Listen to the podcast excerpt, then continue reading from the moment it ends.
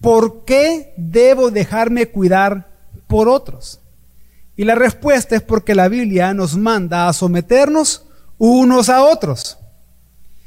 Para esto leamos Efesios capítulo 5, versículos 18 al 21. Puede buscar ahí en su Biblia Efesios 5, 18 al 21.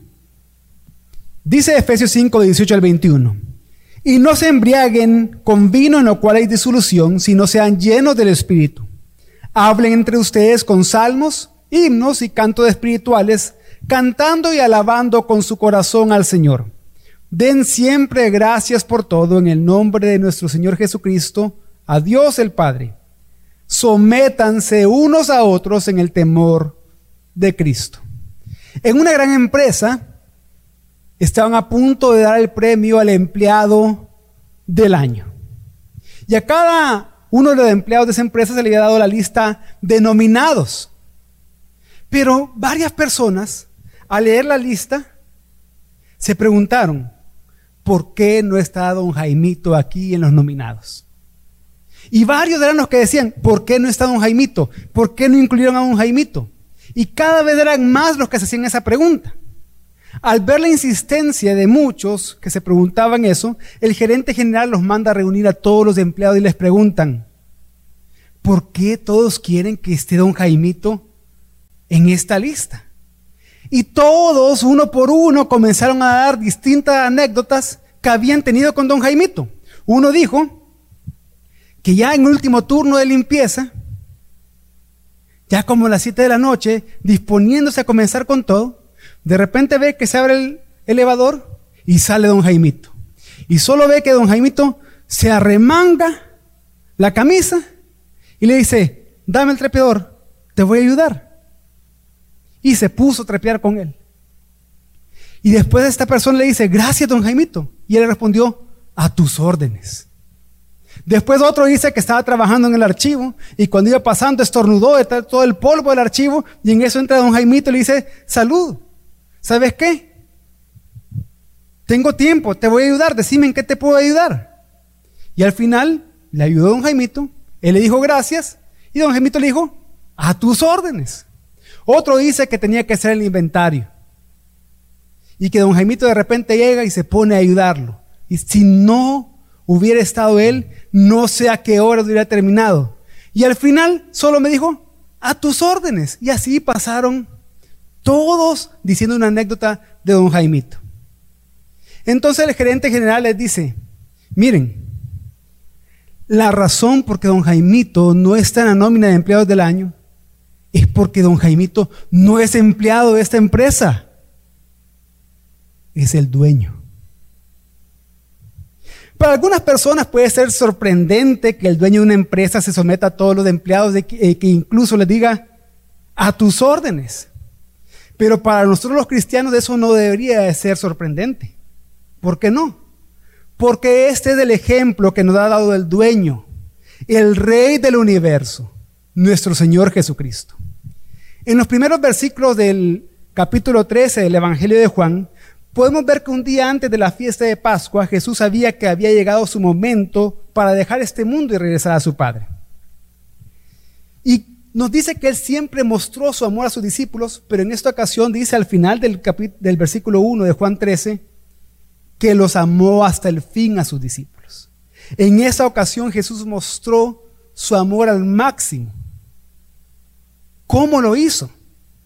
En los versículos 3 al 5 vemos que Jesús sabía que el Padre le había dado todo poder y autoridad sobre todas las cosas. Y sabía que había venido de Dios y que regresaría a Dios. Y mientras estaban comiendo, Jesús se levantó, se quitó el manto, se ató una toalla, luego echó agua en un recipiente y empezó a lavarle los pies a sus discípulos uno por uno y secaba los pies de ellos con la toalla que llevaba en la cintura. Ahora bien, lavar los pies era un acto muy común en esa época y en ese lugar, porque las calles estaban todas polvorientas y era una manifestación de hospitalidad común allí. Lo que no era común es que Jesús estuviera haciendo eso. Pero ¿por qué no era común que Jesús estuviera haciendo eso? Porque el lavado de pies lo realizaba el miembro de menor importancia de una familia o si la familia tenía posibilidades, lo hacía el esclavo de la casa. Pero en esta ocasión estaba siendo el Señor de todas las cosas. Jesús, el Señor de todas las cosas, se puso por debajo de sus discípulos. Por eso es que después Jesús le dice en Juan 13, 12 al 17. Entonces cuando acabó de lavarle los pies, tomó su manto y sentándose a la mesa otra vez les dijo, ¿saben lo que les he hecho? Ustedes me llaman maestro y señor, y tienen razón porque lo soy. Pues si yo, el señor y el maestro, le lavé los pies, ustedes también deben lavarse los pies unos a otros. Porque les he dado ejemplo para que como yo les he hecho, también ustedes lo hagan. En verdad les digo que un siervo no es mayor que su señor, ni un enviado es mayor que el que lo envió. Si saben esto, serán felices si lo practican. Jesús, el Señor de todo, se puso por debajo de sus discípulos. Jesús se puso a las órdenes de sus discípulos. Y Él espera que tú y yo hagamos lo mismo hoy.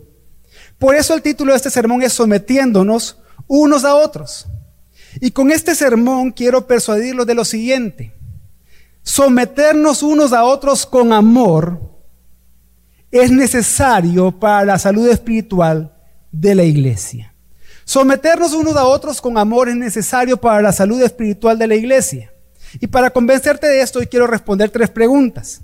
En primer lugar, responderé qué es el sometimiento mutuo. Luego, cómo podemos poner en práctica este principio. Y por último, qué nos da la capacidad de someternos unos a otros. Entonces, respondamos la primera pregunta. ¿Qué es el sometimiento mutuo? Efesios 5:21 dice, sométanse unos a otros en el temor de Cristo. La palabra sométanse que se ocupa acá viene de un término militar que significaba que las divisiones de tropas debían organizarse de manera militar bajo el mando del líder. En otras palabras, someterse es ponerse voluntariamente bajo las órdenes, bajo la autoridad y mando de alguien más. Pero este sometimiento, dice este versículo, tiene que ser unos a otros. Y es bien interesante que la frase unos a otros aparece más de 55 veces en el Nuevo Testamento. Y relacionada con el sometimiento, se refiere a que el sometimiento entre cristianos debe ser recíproco y de beneficio mutuo. La pregunta es, ¿qué garantiza que si yo me someto a alguien más, vaya a ser de beneficio mutuo? Lo que nos lo garantiza es que debemos de someternos unos a otros en el temor de Cristo. Lo hacemos porque tenemos un asombro reverencial y respeto por la autoridad y poder de Cristo como nuestro Señor, de Jesucristo como amo y Rey soberano sobre todas las cosas, a quien luego de su resurrección le han sido sometidas bajo sus pies todas las cosas en los cielos y en la tierra, y quien es cabeza de la iglesia, la cual es su cuerpo, como dice Efesios 1.22. Entonces, cuando Pablo ordena en Efesios 5:21, sométanse unos a otros en el temor de Cristo, implica que sometimiento es ponerse voluntariamente bajo la autoridad de alguien para un propósito bueno y apropiado. Este propósito de exaltar el señorío de Cristo en la vida de la iglesia. Y hermanos, este es el fundamento por el cual el sometimiento mutuo con amor es necesario para conservar la buena salud espiritual de la iglesia. Entonces la pregunta es, ¿cómo? ¿Cómo poner en práctica este principio para conservar la salud espiritual de la iglesia? Haciendo tres cosas. En primer lugar, rindiendo cuentas unos a otros. Rendir cuentas quiere decir que nosotros consciente y voluntariamente vamos a permitir a los demás que nos cuiden y nos ayuden a vivir como la Biblia manda. Pero ¿cómo debemos de rendir cuentas mutuamente? Haciendo por lo menos dos cosas. Primero, exponiendo nuestras luchas y segundo, confesando nuestros pecados unos a otros. Hablemos de lo primero, hablemos de exponer nuestras luchas unos a otros. Exponer nuestras luchas mutuamente se vuelve necesario porque vivimos en un mundo lleno de inmoralidad y que promueve la inmoralidad. Que a lo bueno se le llama malo y a lo malo se le llama bueno. Por eso en Efesios 5, 3 al 5, en el contexto del pasaje que estamos leyendo del sometimiento mutuo, en Efesios 3 al 5 dice, eh, Efesios 5, 3 al 5 dice, pero que la inmoralidad y toda impureza o avaricia ni siquiera se menciona entre vosotros, como corresponde a los santos.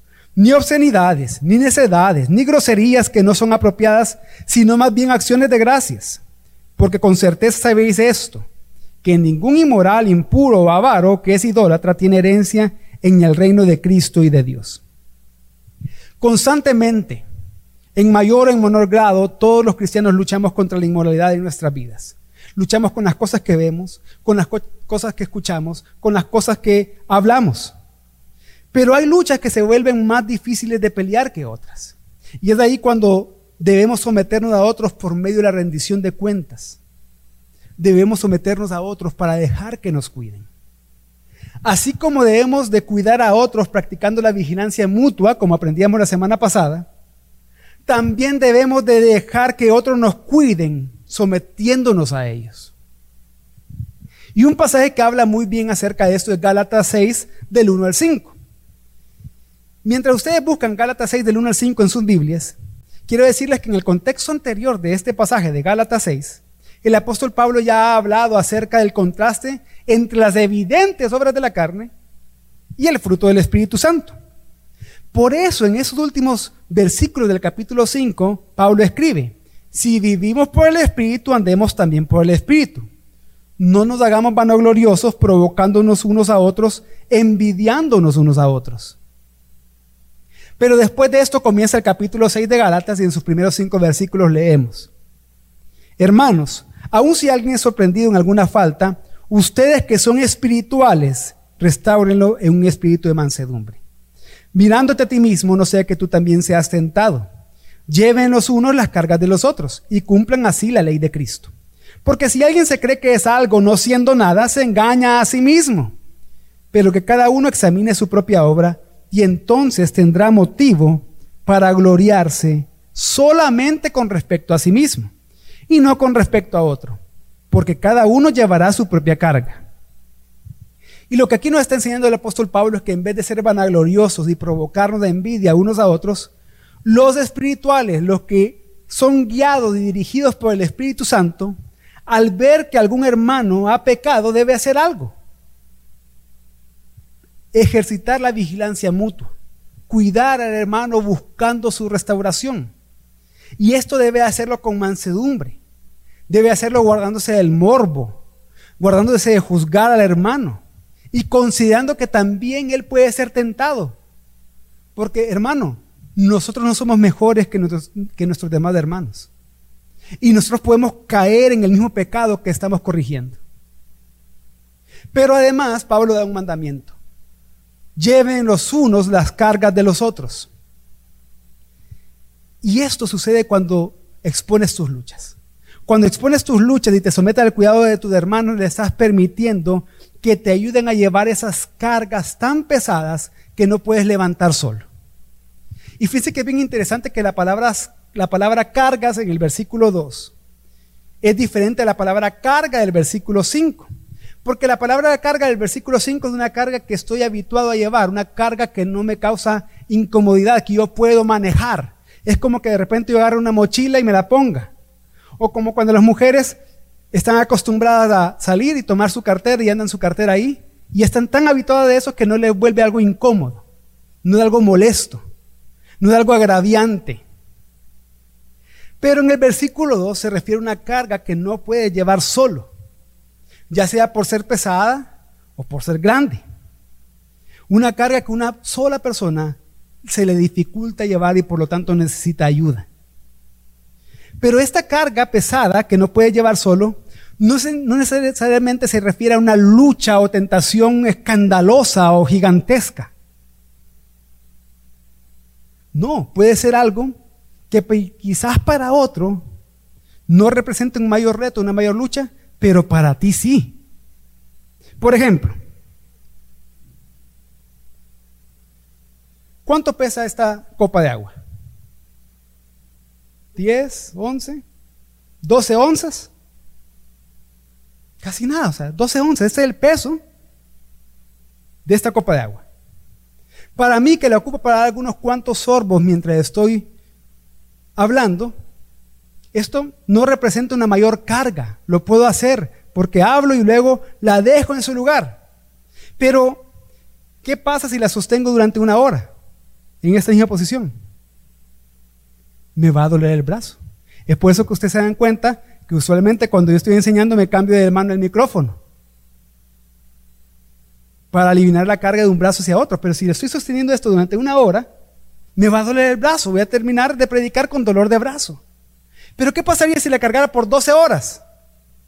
Por un día, por dos. El brazo se me va a dormir, se me va a entumecer, se me va a paralizar, no lo voy a poder ni siquiera mover. Entonces, siempre son las mismas 12 onzas. Pero el tiempo que lo lleve cargando va a determinar cuánto me está afectando en mi vida, en mi salud. Por eso, hermano, tú también tienes que exponer tus luchas pecaminosas, tus tentaciones pronto, aunque no te parezcan tan grandes.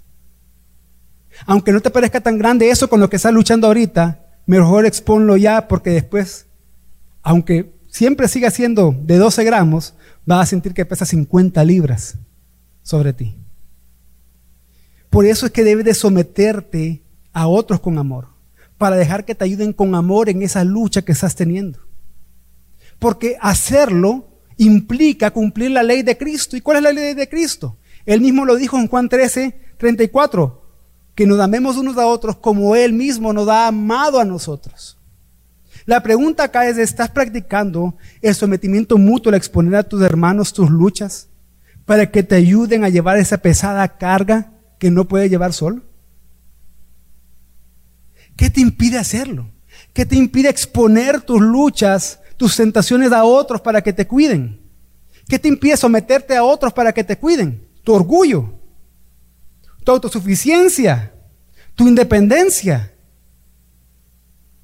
Recuerda, someterte a tus hermanos con amor es para tu beneficio, para tu, para tu salud espiritual, pero también para la salud espiritual de toda la iglesia local. Entonces, vemos que rendir cuentas tiene que ver en primer lugar con exponer nuestras luchas unos a otros para que nos ayuden con las cargas pesadas. Pero rendir cuentas también tiene que ver con confesar nuestros pecados unos a otros. Y respecto a esto dice, dice Santiago 5:16. Por tanto, confiésense sus pecados unos a otros y oren unos por otros para que sean sanados. La oración eficaz del justo puede lograr mucho. Y hermano, de esto no está hablando del sacramento de la confesión que se practica en el catolicismo romano, sino que está hablando de la confesión de pecados que hacen hermanos de una misma iglesia local. Por eso que aquí dice unos a otros, unos a otros. Y esta confesión mutua implica una rendición de cuentas que va a llevar a una oración mutua, que va a llevar a una oración intercesora, como lo que aprendíamos hace semanas con el pastor Héctor Rico. Y esta confesión mutua que lleva esta oración intercesora unos por otros, conserva y aumenta la salud espiritual de la iglesia local. Cuando una persona confiesa un pecado a otro hermano maduro en la fe, y me quiero detener acá por un momento, la confesión debe hacerse a un hermano maduro en la fe. Un hermano que no va a ser escandalizado con lo que se le va a decir, pero tampoco que va a andar comentándolo a otro o chismeando respecto a eso. Entonces, cuando una persona confiesa un pecado a otro hermano maduro en la fe, está sometiéndose voluntariamente a él, para que el pecado sea expuesto, para que el individualismo que lleva a la independencia sea debilitado y para que la gracia sea manifestada, porque este hermano maduro en la fe le va a recordar que él ya está perdonado en Cristo y que así como expuso su pecado, tiene que confesarlo delante de Dios para recordar ese perdón que ya tiene. Y así se concluye con una oración espiritual del hermano hacia el otro para que su salud sea conservada, su salud espiritual sea conservada y la salud de la iglesia también sea mantenida. Eso va a llevar también al hermano maduro en la fe, que después de que el otro hermano se sometió a él confesándole el pecado, a que siga orando por él de manera intercesora el resto de la semana o cuanto tiempo sea necesario. La pregunta es, ¿qué te impide confesar tus pecados de un hermano maduro en la fe? ¿Acaso lo que te impide confesar tus pecados de un hermano maduro es la vergüenza? ¿Acaso es el temor? ¿Acaso es la culpa? Hermanos, todos esos, la vergüenza, el temor y la culpa, son sentimientos naturales para la humanidad caída, pero no proceden de la verdad para un redimido. ¿Por qué digo esto? Porque al confesar tu pecado a un hermano maduro en la fe, estás permitiendo que Él te ayude a crecer en tu salud espiritual. Y eso va a hacer que este hermano te exhorte de manera que te recuerde, en primer lugar, que tú no estás solo, que tienes a tu iglesia local formado por pecadores redimidos, como tú y como yo, y por lo tanto no hay vergüenza porque todos somos pecadores y todos pecamos en algún momento. No tengo que sentir vergüenza. Pero también te va a recordar que tu culpa ha sido quitada por Cristo en la cruz. Y que entonces te ha sido dado perdón por Él mismo. Y así por medio de la oración se ha fortalecido en tu fe. Por eso es que la rendición de cuentas, por medio de exponer nuestras luchas y confesar nuestros pecados unos a otros, nos debe llevar a lo segundo que debemos de hacer para poner en práctica el principio del sometimiento mutuo. ¿Y qué es eso? Escuchar con humildad las exhortaciones de nuestros hermanos. El escuchar con buena actitud y con humildad las exhortaciones que nuestros hermanos nos hacen se vuelve necesario para la abundancia de falsedad y engaño que hay en el mundo que nos rodea. Por eso dice Efesios 5:6, que nadie os engañe con palabras vanas, pues por causa de estas cosas la ira de Dios viene sobre los hijos de desobediencia. El autoengaño afecta a todos los cristianos. Todos los cristianos somos víctimas en algún momento de nuestra vida del autoengaño. El autoengaño lleva a los creyentes a un ateísmo momentáneo, momentos en los que nuestra autodependencia y falta de confianza en Dios nos lleva a vivir más conforme al mundo y menos conforme a la verdad que está en la palabra de Dios. Y aquí una pregunta muy importante que debes de responderte es, ¿en qué áreas estás experimentando tu autoengaño? ¿En qué área estás viviendo autoengañado? Y si te pones a pensar, esta es una pregunta con truco. Una pregunta difícil de responder. Porque estás engañado, no sabes en qué área estás siendo autoengañado. Tú estás siendo víctima del engaño. Alguien que está engañado no sabe que está engañado. Por eso es importante que otro hermano, por medio de la palabra, te muestre en qué está siendo engañado. Por ejemplo, yo puedo estar siendo engañado por el orgullo y pensar que no soy orgulloso, pero sí soy bien orgulloso. Es más, soy tan orgulloso que me jacto de lo humilde que soy. Es como, miren, como dicen un dicho por ahí, que todos pueden sentir el mal olor de alguien menos el que tiene el mal olor. Así es el autoengaño. Puedo ser autoengañado en que yo vivo con contentamiento con la voluntad de Dios todo el tiempo y que soy la persona más satisfecha con Dios. Pero mi esposa y mis hijos pueden estar oyendo que las 24 horas al día casi paso quejándome, quejándome, quejándome, quejándome por el carro, quejándome por la comida, quejando por esto, quejando por otro. Entonces es un autoengaño que yo vivo contento en el Señor. O puede ser que mi autoengaño sea con la justicia propia que yo sepa definir bien la gracia, hablar de la gracia, enseñar las doctrinas de la gracia, pero que busque mi justicia propia, que a través de lo que hago dejo de hacer, piense que voy a ser aprobado por Dios o más agradable a Dios. Eso es justicia propia, no es descansar en la justicia de Cristo. Y si yo vivo así, estoy siendo autoengañado y necesito que alguien me diga que estoy siendo engañado con la palabra de Dios. Por eso que esto hace necesario, hermanos, que nos sometamos unos a otros para que cuando seamos exhortados podamos obedecer el consejo, aceptar la confrontación que nuestros hermanos nos hacen. Por eso el autor de Hebreos es bien claro cuando habla de este autoengaño. Yo quiero que me puedan acompañar a Hebreos capítulo 3.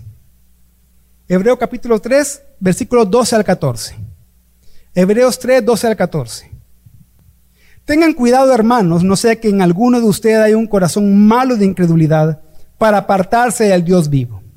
Antes exhórtense los unos a los otros cada día, mientras todavía se dice hoy, no sea que alguno de ustedes sea endurecido por el engaño del pecado, porque somos hechos partícipes de Cristo si es que retenemos firme hasta el fin el principio de nuestra seguridad. Y el autor de Hebreos nos está haciendo una advertencia a nosotros como creyentes. Nos está diciendo, ten cuidado, cuídate. Puedes tomar decisiones necias que te llevan a tener un corazón pecaminoso e incrédulo. Pero no solo eso, sino que nos manda entonces a que unos a otros nos exhortemos para salir de ese autoengaño y no se endurezca nuestro corazón. Por eso es que una forma de someternos unos a otros, una forma de sometimiento mutuo, es prestar atención con humildad a las exhortaciones que otros nos hacen, que nos señalan el engaño en el que estamos cayendo. Con la verdad de la palabra de Dios se vence el engaño. Entonces, cuando yo escucho con humildad la exhortación que puede hacer un hermano hacia mí, me estoy sometiendo a él y es de beneficio para mí ya sea que esa exhortación venga en forma de consejo, de confrontación o de enseñanza. La pregunta es si tú estás escuchando con humildad las exhortaciones de tus hermanos. ¿O acaso estás escuchando esas exhortaciones con un corazón altivo, orgulloso, soberbio? Que cuando alguien te viene a confrontar, tú dices, no, si eso ya lo sé. O que piensas que sabes más que tu hermano. Que no deberían de decirte nada a ti porque tú eres el director de tal ministerio, el diácono, el pastor, el coordinador, el discipulador. Que tengo 25 años de servicio a Dios. Que soy graduado de siempre reformanda, no me puedes decir nada. Eso es altivez. Eso no es someterte con amor a tus hermanos que te quieren cuidar. Pero puede ser también que otros simplemente por su necedad, por su orgullo digan no yo no voy a escucharte. No importa que tengan mucho o poco tiempo en la iglesia local. Hermanos,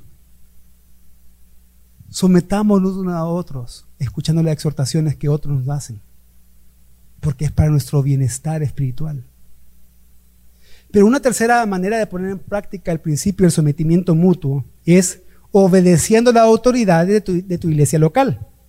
Leamos lo que dicen dos pasajes también de la epístola a los Hebreos. Hebreos capítulo 13. Vamos a Hebreos capítulo 13 y ahí vamos a leer dos pasajes. En primer lugar, leamos de Hebreos 13, 7, que dice, acuérdense de sus guías que les hablaron la palabra de Dios y considerando el resultado de su conducta, imiten su fe. Y luego leamos Hebreos 13, 17 obedezcan a sus pastores y sujétense a ellos, porque ellos velan por sus almas, como quienes han de dar cuenta.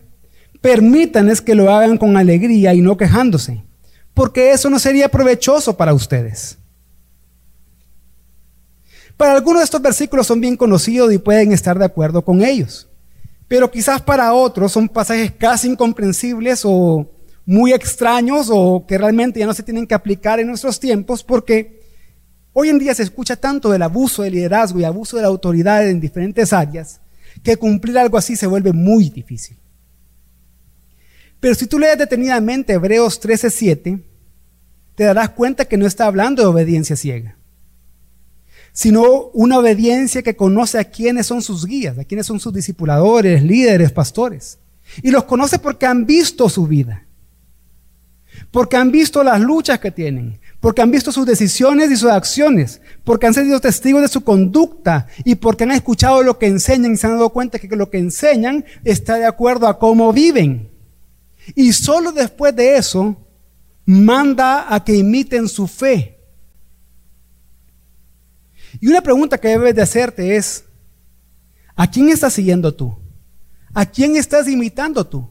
Porque de una u otra forma tú siempre estás imitando o siguiendo a alguien aunque tú piensas que no. Posiblemente estés imitando a personas que no te dirigen a Dios, cuya fe realmente no está en Cristo, aunque ellos digan que sí está en Cristo. Pero que si consideras el resultado de la conducta de ellos, te das cuenta que su fe no está en Cristo. Si continúas siguiendo, imitando a esas personas, te va a perder. Por eso, el otro pasajes que leímos, de Hebreos 13 y 17, da el mandamiento de obedecer a los pastores y sujetarte a ellos, ponerse bajo su autoridad y cuidado. ¿Por qué? En primer lugar, porque un buen liderazgo es un regalo de la gracia de Dios para la iglesia local. Porque un buen liderazgo va a buscar cuidar de ti para llevarte a Cristo. Y cuida de ti porque sabemos que daremos cuenta a Dios de cómo ejercemos ese cuidado. Todos los pastores sanos de una iglesia sana, incluyendo esta iglesia, gracias sobre gracia, sabemos que vamos a dar cuenta a Dios por cada consejería, por cada discipulado, por cada plática, por cada predicación, por cada enseñanza, le vamos a dar cuenta a Dios. Y consciente de eso, cuidamos de ustedes. La pregunta es cómo te estás relacionando con tus pastores y discipuladores cómo estado obedeciendo sus enseñanzas e imitando su conducta y fe. Y quizás algunos se pregunten, pero ¿por qué debería obedecerles? ¿Por qué debería imitar su fe y su conducta? Si te das cuenta, en Hebreos 13 leímos dos versículos, el 7 y el 17. Pero en medio de esos dos versículos hay nueve versículos más. Y esos nueve versículos enseñan que los pastores te recuerdan en medio de un, mundo de falsas enseñanzas que Jesucristo es el mismo ayer, hoy y por los siglos. En medio de un mundo de engaños, los pastores te recuerdan quién es Cristo. Y por lo tanto te recuerdan que Él ha muerto por ti, el sacrificio que Él ha hecho por ti para salvarte y para santificarte de manera que hoy puedas servirle a Dios estando en Cristo. Entonces, si te das cuenta, todo esto está hablando de un sometimiento voluntario para tu bien, para tu salud espiritual, para la salud de tu iglesia local de la cual eres miembro.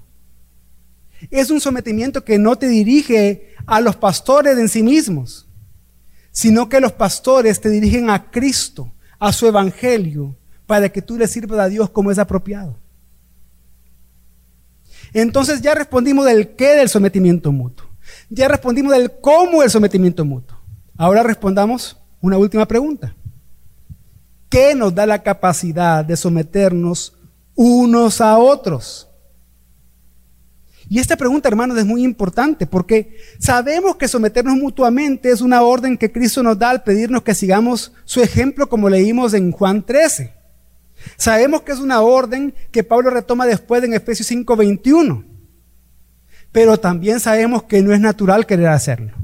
También sabemos que es difícil y mucho más someternos con amor a otros. Eso es lo difícil. Entonces, ¿qué nos da la capacidad o el poder de someternos mutuamente? La capacidad te la da Dios mismo. Por eso leamos nuevamente Efesios 5, del 18 al 21. Y no se embriaguen con vino en lo cual hay disolución, sino sean llenos del Espíritu. Hablen entre ustedes con salmos, himnos y cantos espirituales, cantando y alabando con su corazón al Señor. Den siempre gracias por todo en el nombre de nuestro Señor Jesucristo, a Dios el Padre. Sométanse unos a otros en el temor de Cristo. ¿Qué es ser lleno del Espíritu? Ser lleno del Espíritu Santo es ser controlado, gobernado, guiado por Él, de manera que la palabra de Cristo viva plenamente en nosotros, como Colosenses 3:16, que es un pasaje paralelo a este, lo enseña. Quiere decir que ser lleno del Espíritu Santo es ser gobernado de tal manera por el Espíritu Santo que la palabra va a abundar en mi vida y se va a ver en cómo practico la palabra, en cómo obedezco esa palabra. Y lo que nos enseña eso es que nosotros sí podemos desarrollar una actitud de sumisión, una voluntad de ser receptivos y humildes y de entregarnos unos a otros por amor al someternos porque somos llenos del Espíritu Santo. Así como Dios, Espíritu Santo, nos llena para hablar entre nosotros la palabra con himnos y cantos espirituales, para alabar al Señor y darle gracia en todo, también el Espíritu Santo nos llena para que nos sometamos unos a otros. En otras palabras, los creyentes llenos del Espíritu Santo deben colocarse continua y voluntariamente bajo la autoridad de los demás. Dicho de otra manera, Los creyentes llenos del Espíritu Santo son los únicos que verdaderamente tienen el deseo sobrenatural y el poder de someterse a sus hermanos en el temor de Cristo. Nadie más lo puede hacer. ¿Y cómo puedo ser lleno del Espíritu Santo? Invirtiendo cada vez más del tiempo en las escrituras, en la palabra que el mismo Espíritu Santo inspiró para que las pongan en práctica y así sea dirigido por el Espíritu. Y así puedas someterte a tus hermanos en amor. Un creyente lleno del Espíritu Santo va a cuidar a su hermano, como lo aprendimos la semana pasada, confrontándolo y exhortándolo con la Biblia para que iba para alabanza del Señor y para servicio de Él. Pero también un creyente lleno del Espíritu Santo va a someterse voluntariamente al hermano que busca exhortarlo en todo aquello que lo lleve a temer a Cristo. Es, por ejemplo, Julio, como un creyente lleno del Espíritu Santo, si ve alguna actitud que va en contra de la palabra en mi vida, porque él está lleno del Espíritu Santo, va a ejercer la vigilancia mutua. Me va a cuidar, me va a exhortar, me va a aconsejar, me va a confrontar. Y yo voy a mostrar si realmente soy lleno del Espíritu Santo, si me someto voluntariamente a esa exhortación que Él me hace a mí si yo me someto con amor y con agradecimiento, porque Él lo, lo, que realmente quiere hacer es llevarme a temer a Cristo. Y algunos pueden preguntarse, bueno, pero esto del sometimiento no es algo que solo aplica a las esposas, a los hijos y a los esclavos. Es normal que surja esta pregunta porque justamente después del mandamiento de Efesios 5:21 de someternos unos a otros, se habla en Efesios de las relaciones entre esposos y esposas, padres de hijos y amos y esclavos. Eso se hace de Efesios 5:22 a 6:9. Relaciones en las que sí hay subordinación por razones de orden, pero también por razones para reflejar y vivir el Evangelio de manera que Dios sea glorificado. Por eso es que Dios ha establecido estas relaciones especiales de autoridad entre esposo y esposa, padres de hijos, amos y esclavos, o, o contextualizándolo a nuestros tiempos, jefes y empleados. Pero hermanos, toda la epístola de los Efesios, todo Efesios 1.1 hasta el 5.21 y 6.10 hasta el 6.24, todos aplican siempre a cada cristiano en cada relación. Y esto incluye el sometimiento mutuo, el someterse unos a otros. Como les dije antes, unos a otros es una frase clave para afirmar que es algo que toda la iglesia tiene que practicar con amor y para la gloria de Cristo. Unos a otros implica que somos uno con el otro. Implica que somos iguales ante Dios. Ya sea que tengas 50 años de convertido o que seas recién convertido, debes someterte al otro. Debemos someternos unos a otros. Ya sea que te consideres general de cuatro estrellas o soldado raso en el servicio de Dios, debes someterte unos a otros ya sea que seas pastor, diácono, director, discipulador, siervo o miembro de esta iglesia, el sometimiento mutuo es un principio que nos beneficia a todos. Y todos debemos de practicarlo con amor para la salud espiritual de nuestra iglesia local. Por eso debes de vivir el sometimiento mutuo en gracia sobre gracia. Además, si te pones a reflexionar, por la obra de Cristo y unido a Él por la fe, eres parte de la iglesia. Y la iglesia es la esposa de Cristo, que debe someterse a Cristo como su cabeza porque Él es el perfecto esposo. Quiere decir que si tú eres cristiano, eres esposa de Cristo, que se debe de someter a Él.